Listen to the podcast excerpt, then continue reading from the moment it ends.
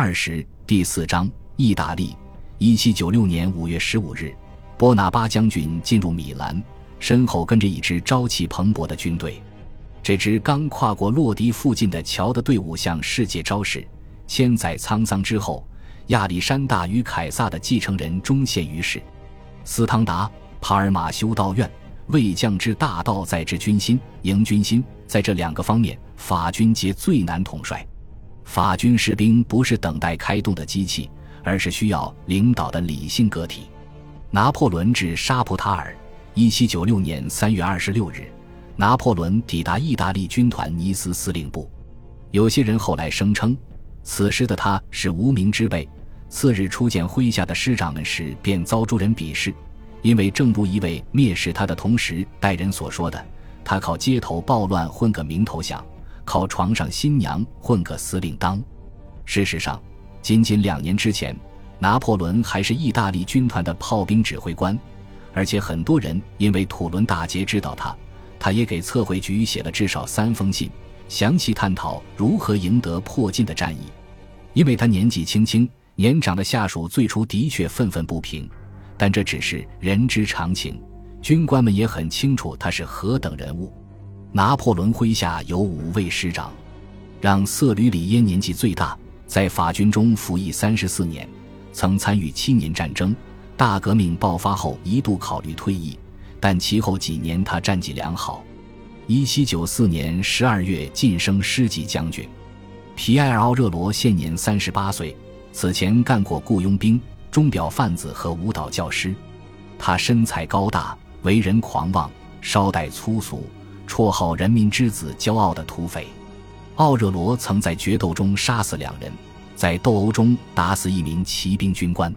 他在里斯本时差点遭受异端裁判所的酷刑，全靠天性活泼的希腊籍妻子调解才得以脱险。安德烈·马瑟纳已三十八岁，十三岁时他随船出海。当船上士者，但1775年他转而从军，晋升上士。大革命爆发前夕退伍。马瑟纳随后在昂蒂布搞走私、卖水果。1791年，他加入国民自卫军，迅速升迁。马塞纳在土伦围攻中立功，因而晋升意大利军团师级将军。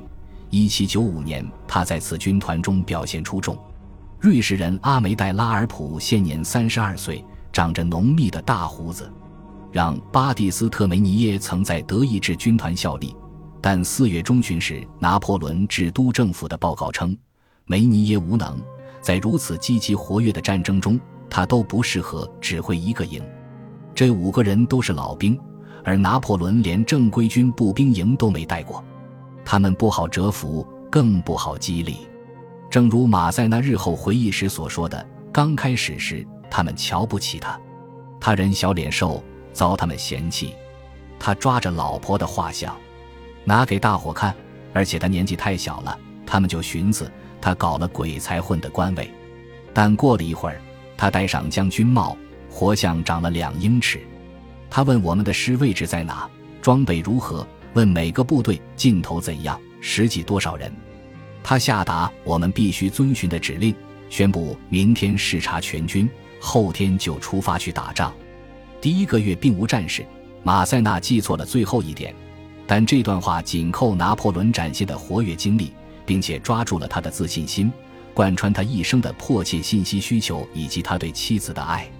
在这首次会议上，拿破仑给部下看萨沃纳卡尔卡雷公路的走向，只见他通往三个山谷，不管他们走哪个，最终都能到达富饶的伦巴第平原。皮埃蒙特萨丁反对法国大革命，从1793年开始，他一直与法国交战。拿破仑认为，假如把奥军赶到东边，并拿下切瓦的要塞据点，法军就可威胁萨丁首都都灵，迫使该国休战。这意味着四万名法军士兵将对抗奥萨联军的六万人。但拿破仑告诉下属，他能靠速度和诈术保住主动权。他的计划以皮埃尔·德布尔瑟的山区战术通论和1745年的清撒战略为基础。1745年战略虽被路易十五废止，但也强调集中力量夺取切瓦。布尔瑟论及明确规划，集中行动以及扰乱敌军步调的重要性。拿破仑的意大利战局既在教科书指导下进行，又是未来的教科书范本。意大利军团只是督政府的余兴节目，督政们在德意志西部和南部集中物力，那儿有共和国的两支主力部队，让莫罗将军的莱茵摩泽尔军团，让巴蒂斯特鲁尔当将军的桑布尔莫兹军团。六月，莫罗和茹尔当的军团开始进攻，起初取得了一些胜利。奥皇弗朗茨的弟弟，劲敌卡尔冯哈布斯堡大公使出浑身解数迎敌。一七九七年八月和九月，他分别在安贝格和维尔茨堡击败茹尔当。十月，卡尔大公转而对付莫罗，在埃门丁根战胜对方。接着，他把法军的两个军团都赶回了莱茵河对岸。因为意大利的战士只是助兴，拿破仑的全部战局经费只有四万法郎，还不及他自己的年薪。有一个真伪不明的故事称，为了筹集自己和副官从巴黎去尼斯的旅费，拿破仑卖了他的银柄佩剑，叫朱诺拿卖剑的钱赌博。抵达尼斯后，拿破仑发现意大利军团哪儿也去不了，天气严寒，士兵没有大衣，肉类配给中断三月。面包供应也不稳定，完马都死于营养不良，炮兵只能用骡子拉炮，整个营要么赤足，要么蹬木鞋，经常从尸体上剥下军服凑合穿。有些士兵几乎没了军人样，他们身上仅存的战士印记就是军队分发的弹药囊，很多人的滑膛枪也缺刺刀。将引以拖欠数月，士兵们怨声载道，心生反意，热病肆虐。短短二十天内，第二十一伴侣至少有六百人死于此疾。佛罗伦萨的英国作家玛丽安娜·斯塔克准确地描述了拿破仑上任前法军的惨状：必需品根本没有，饥荒自然导致军中出现传染性热病，患病的士兵消沉虚弱，没有战马，没有加农炮，几乎没有任何战争用品。为了应对军中的惨状，拿破仑解除了梅尼耶的职务。命令军需官肖维彻底整顿军需系统，正如三月二十八日他致都政府的信所说，重整内容包括威胁军事承包商，他们抢了太多，很有钱。拿破仑还要法国驻热那亚公使公民费普悄悄从犹太金融家那里募集三百万法郎贷款，并召回待在罗讷河谷冬季牧场的骑兵。到尼斯后不出两天。拿破仑就解散了哗变的第二百零九伴旅第三营，驱逐了该营军官与军士。他把剩下的列兵每五人分成一组，按组编入不同的营。拿破仑明白公平待人至关重要，如他所言，他高兴地看到，不管是谁，只要有人享有单单一项特权，那就没人听令行军。四月八日，他向都政府报告称。自己被迫惩罚了唱反革命歌曲的士兵，并以军法审判两名高呼“国王万岁”的军官。师长们立刻佩服起拿破仑的苦干能力。部下们得干活，再也不能只动嘴皮子了。在尼斯待了四年的参谋部也突然被拿破仑的活力震动。从上任到一七九六年年底共九个月，期间他写了八百多封平信与急件。其内容囊括一切，从阅兵式鼓手站位一直谈到应该演奏马赛曲的场合。奥热罗是最先造访拿破仑的部将，马塞纳是第二个。我真怕那个小杂种将军。奥热罗后来对马瑟纳说：“拿破仑决定充分利用自己的政治军人声望。”一七九六年三月二十九日，他发布当日公告，告诉士兵他们会发现他是他们的战友。坚信中央政府以爱国者的尊严为荣，决心为意大利军团争得他应有的命运。不管怎么说，都政府的耳目将军可能养活他的军队。拿破仑害怕军队因濒临饿死而纪律涣散。没有面包的话，士兵常会太过暴力。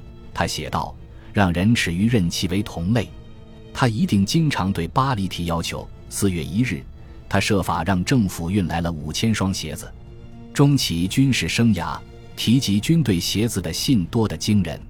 某则传说称，拿破仑说：“未乃大军之足。”他很可能从没说过这种话。但他一直很清楚，军队一定要用脚走路。此外，三月二十九日的公告还宣布，亚历山大·贝尔蒂埃将出任拿破仑的参谋长。贝尔蒂埃现年四十三岁，原是工兵，参加过美国独立战争。直到一八一四年，他才卸去参谋长之职。在一七九二年的阿戈讷战役和接下来三年的旺代战事中，贝尔蒂埃表现良好。他的弟弟也是拿破仑的测绘局同僚之一。拿破仑是首位用现代方式意识参谋长的指挥官，贝尔蒂埃是他能找到的最能干的参谋长。贝尔蒂埃的记忆力仅次于拿破仑，听对方说上十二个小时后仍然头脑清醒。光是一八零九年某晚，他就被传唤了至少十七次。国家档案馆、国家图书馆及万瑟勒的大军团档案馆堆满了贝尔蒂埃联络同僚的命令。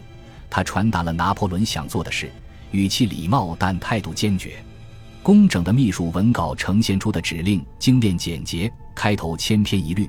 将军，皇帝请您见此令后，贝尔蒂埃身负诸多品质，如圆滑委婉的性格。这一特征被调节得很好，以至于其妻拜恩的玛利亚女大公与其情妇维斯孔蒂侯爵夫人都被他说服，同意共筑一座城堡。贝尔蒂埃很少直接违抗拿破仑的命令，除非以严谨的后勤理由为据。他组建了一个团队，确保总司令的想法能够迅速贯彻。贝尔蒂埃能把拿破仑的潦草总指示转化成每个伴侣的确切任务。这种特殊能力激进天才，参谋部的工作效率几乎一直极高。拿破仑下达的命令如同连珠炮。为了处理他们，贝尔蒂埃需要书记员、传令兵、参谋军事、副官组成的专业队伍以及格外发达的文书系统。他经常通宵劳作。拿破仑偶尔会发现贝尔蒂埃给伴侣下令时弄错部队人数。有一回，他写信给对方指正错误，并补充道。我觉得驻军方位读起来像小说一样有趣。感谢您的收听，喜欢别忘了订阅加关注，主页有更多精彩内容。